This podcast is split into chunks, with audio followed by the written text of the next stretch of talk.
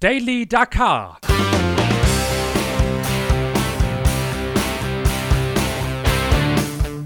Die tägliche Dosis Wüstenwahnsinn.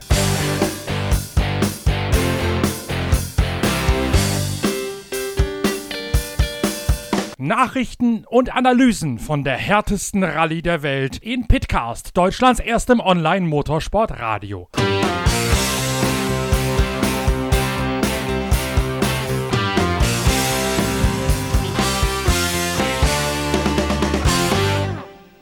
Dieser Podcast wird präsentiert von Shell Helix Ultra.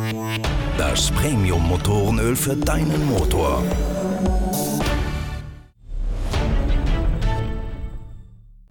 Es gibt doch noch mal ein Nachtjournal von der Rallye Dakar, denn es hat sich noch einiges an Neuigkeiten ergeben am Abend vor der letzten Etappe beim größten Abenteuer des Motorsports und das möchte ich euch natürlich mit als erste auf den Weg geben. Zunächst einmal gibt es eine Strafe für Juan Barreda, den Tagessieger in der Motorradwertung. Die Honda Crew hat nämlich den Motor seiner Wüstenmaschine getauscht. Das ist per se nicht verboten, ist allerdings sehr wohl strafbewehrt, damit man nicht wie früher in der Formel 1 jeden Tag einen neuen Motor einbaut und so die Kosten in die Höhe treibt. Der erste Motorwechsel kostet für jeden Teilnehmer jeweils 15 Strafminuten und genau diese Viertelstunde Buße hat Juan Barreda heute aufgebrummt bekommen. Er verliert deswegen den Tagessieg und geht später in die Spur. Es handelt sich allerdings um eine reine Vorsorgemaßnahme.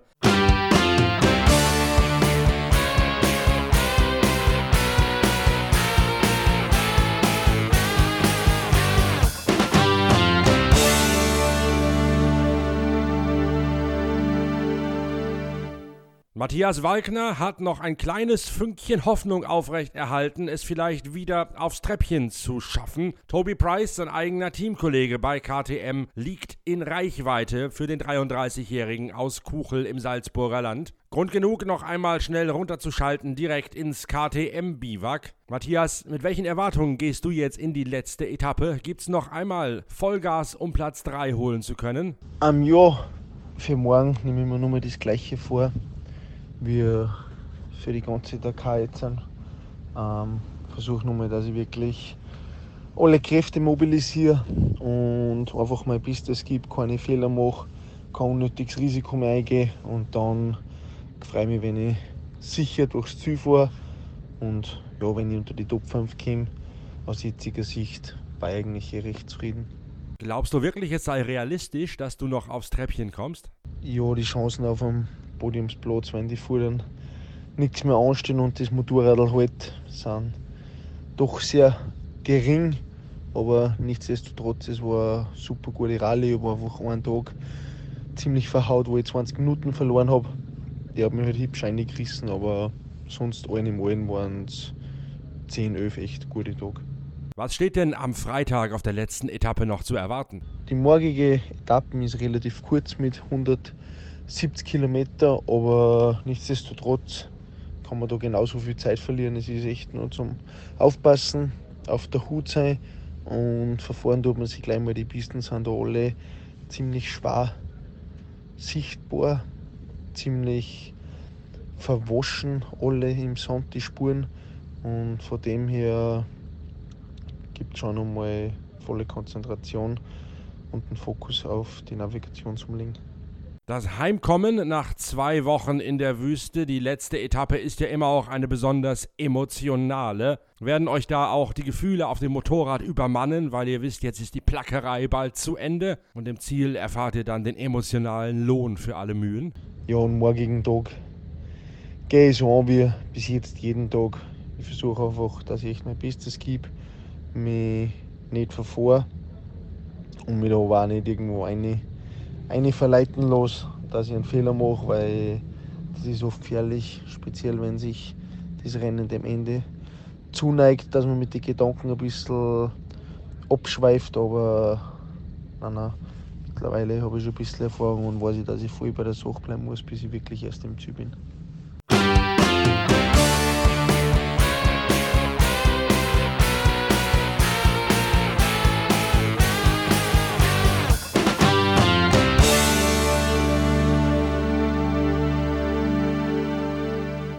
Wenn ich schon mal dabei bin, was Neues aufzunehmen, habe ich mir gedacht, dann können auch gleich die wichtigsten Autofahrer ihren Senf noch dazugeben, nämlich Nasser Al-Attiyah und sein Teamchef Glyn Hall. Die haben wir ja alle zusammen kennen und schätzen gelernt für die große Titelgeschichte der aktuellen Ausgabe unserer Zeitschrift Pitwalk, wo ich, Norbert Orkenga, das Hallspeed-Team in Kyalami in Südafrika besucht habe und euch dadurch ganz tiefe Einblicke in die Technik, die Organisation und alle Hintergründe des Marathon-Rallye-Sports habe bieten können. Ich hoffe, ihr habt das Heft schon gelesen. Wenn nicht, tut das noch ganz dringend. Ihr könnt es ja auch direkt über shop.pitwalk.de bestellen, denn da gibt es nicht nur Hallspeed Toyota, da gibt es auch eine riesige Geschichte eben mit Matthias Walkner und mit Heinz Kienigartner, der lebenden Offroad-Legende aus Österreich. Nasser Al-Attiyah liegt auf Platz 2 bei den Autos und der Katari sagt, er hätte die Rallye am Mittwoch verloren. Als er hinter Stefan Peter Ronsell gefahren sei und sich verfahren hätte, habe er nichts mehr machen können.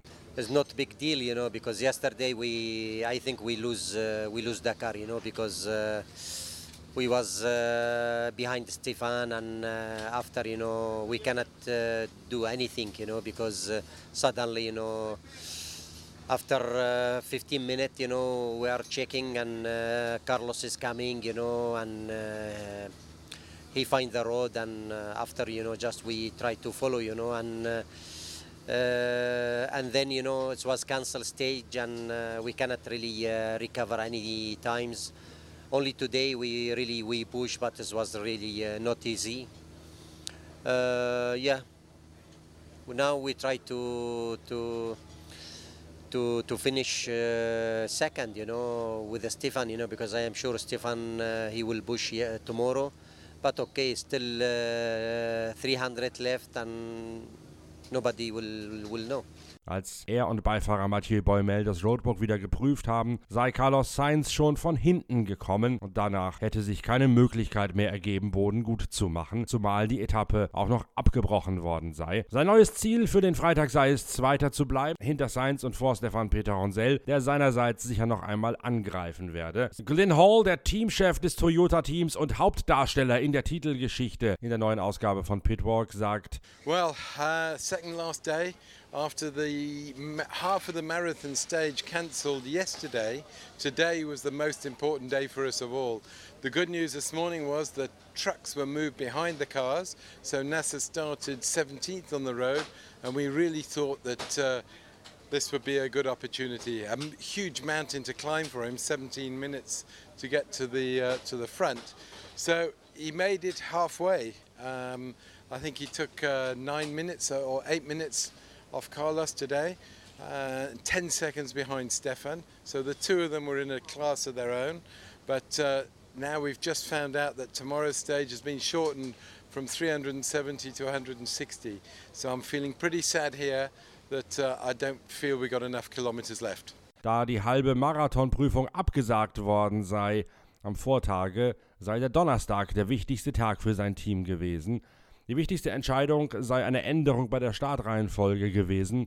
Die Trucks seien hinter die Autos versetzt worden, sodass Alatia als 17. losgefahren sei. Das sei die große Chance, aber auch schwer gewesen. Er hätte es halb geschafft, hätte den Rückstand auf den Führenden halbiert, aber mehr sei nicht drin gewesen. Und jetzt sei er sehr traurig, denn er hätte gerade herausgefunden, dass am Freitag nur noch 160 Kilometer auf dem Programm stehen, weil die Distanz der Etappe gekürzt worden sei. Und deswegen fürchte er, dass Nasser Alatia schlicht die Kilometer ausgehen, noch was auszurichten. Der Grund für die kurzfristige Kürzung der Etappe steht in einem Blog auf pitwalk.de. Es gibt Bauarbeiten an einer Ölpipeline, die durch jenes Gelände führt, durch das auch der zweite Teil der Speziale hätte hindurchführen sollen. Und wegen dieser Bauarbeiten kann man dann nicht volles Brikett durchheizen, sondern muss auf die Serviceroute verschwenken.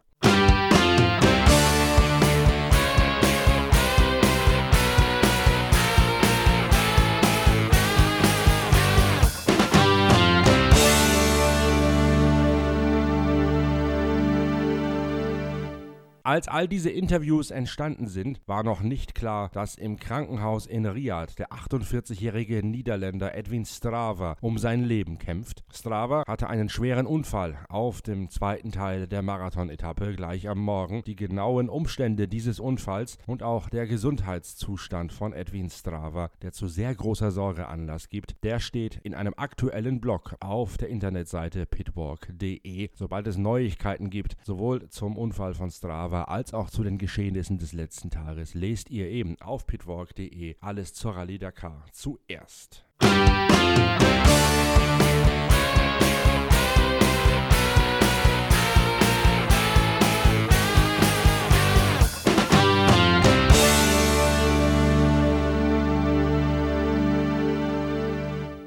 Apropos Absage, abgesagt ist auch jene Samstagssendung auf dem Fernsehsender Eurosport, auf dem die Rallye Dakar eigentlich noch einmal hätte zusammengefasst werden sollen. Die letzten bewegten Bilder im Fernsehen, die gibt es also bereits am Freitagabend nach dem Snooker. Wir haben allerdings noch eine ganze Menge mehr vorbereitet auf pitwalk.de, darunter natürlich auch die nächste Folge von Pitcast, dem Podcast der Zeitschrift Pitwalk. Mindestens eine Daily Dakar Ausgabe kommt natürlich noch mit den aktuellen brandheißen News des Tages Und einer Schalte live ins Biwak von KTM auf die emotionalen letzten Kilometer und auf die zelebrierte Zieldurchfahrt. Da freue ich mich jetzt schon. Das ist der verdiente Lohn für alle, die sich hier zwei Wochen lang abgeplagt haben. Für alle Fahrer und Beifahrer, aber auch für die Mechaniker, die dann noch einmal genießen können und die wissen, warum sie sich hier zwei Wochen lang geschunden und an die Grenzen der Belastbarkeit getrieben haben. Heute wird ein spannender, Freitag wird ein spannender Tag, vor allen Dingen wird er aber ein emotionaler emotionaler, ein mitreißender Tag, wenn die Rallye Dakar zu Ende geht. Wir sind natürlich wieder für euch da mit dem nächsten Pitcast und hören uns am Abend wieder. Bis dahin, tschüss, danke fürs Reinhören, euer Norbert Okenga.